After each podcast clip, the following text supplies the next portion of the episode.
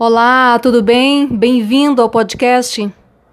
O tema é contrato de locação de imóvel residencial urbano. O ordenamento jurídico dispõe de três leis para as locações: o Estatuto da Terra, que é uma lei de 64, mas ainda em vigor.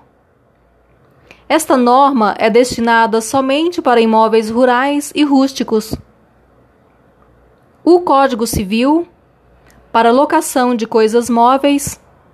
E temos ainda a Lei de Locações, que é o que nos interessa agora, número 8.245 de 91. Esta lei regula a locação de imóveis urbanos, seja residencial, comercial ou por temporada. A locação pode ser feita tanto pelo proprietário do imóvel, ou por quem está na posse do imóvel, ou pelo usufrutuário do bem. Assim, nem sempre o locador será o proprietário.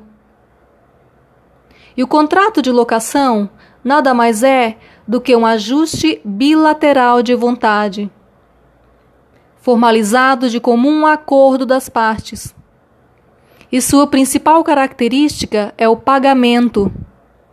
Deve ser oneroso. Se o contrato for gratuito, não será de locação, mas um contrato de comodato.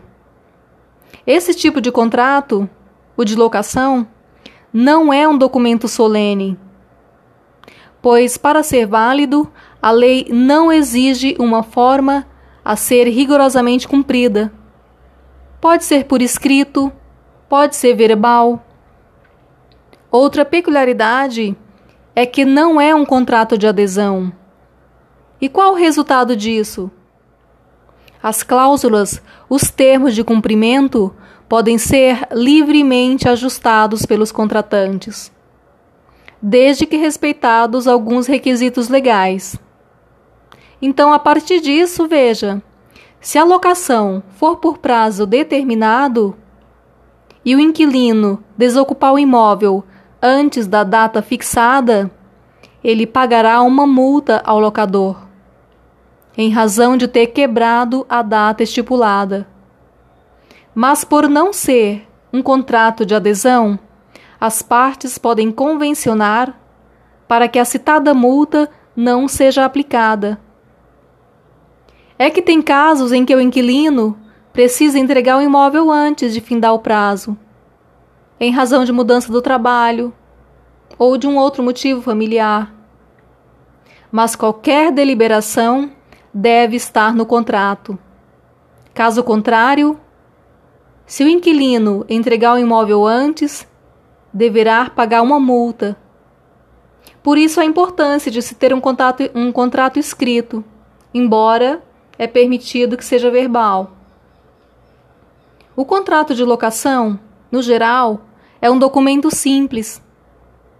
Pode ser elaborado por um profissional, o que é o mais indicado, ou pode ser confeccionado pelos próprios particulares. Mas para a segurança jurídica das partes e perante terceiros, é necessário preencher algumas formalidades o contrato deve estar subscrito, assinado pelo locador e pelo locatário, com reconhecimento de firma para atestar a autenticidade das assinaturas. E ambas as partes devem ler e discutir com atenção todos os termos do, do contrato. Pois, de um lado, estão os direitos a serem observados pelo locador e do outro, regras para serem cumpridas pelo locatário. O locador recebe a contraprestação, que é o aluguel, e tem o dever de dar o recibo de pagamento ao inquilino. Essa é uma das obrigações. A lei do inquilinato prevê a possibilidade de o locador exigir uma garantia antes de formalizar o contrato. E essa garantia aparece de três formas.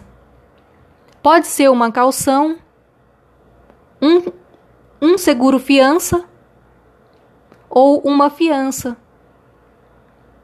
Segundo o artigo 37 da Lei de Locações, as garantias não são cumuladas. Isso significa que o locador não pode exigir as três, nem duas, apenas uma. É proibido o locador exigir mais de uma garantia.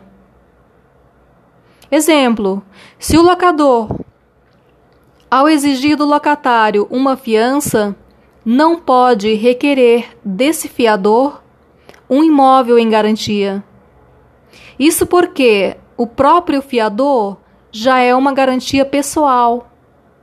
É o seu nome, o seu CPF. Aqui pertinente salientar que, no geral, essas três modalidades de garantias não necessariamente tornarão o negócio mais seguro. A garantia mesmo está nos atos iniciais de verificação da capacidade de pagamento. Verificar se o inquilino trabalha, trabalha em quê, quais imóveis já alocou.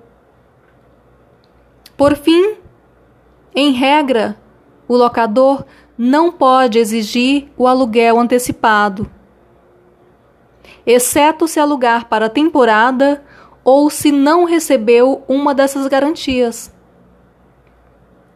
É por isso que nos contratos de aluguéis ajustados diretamente com o proprietário, o aluguel pode ser cobrado de forma antecipada.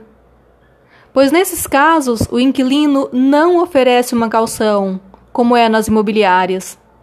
No próximo episódio, eu vou falar um pouco mais sobre contrato, sobre prazos, sobre prazos e quando ou não pode ser rescindido. Obrigada pela audiência.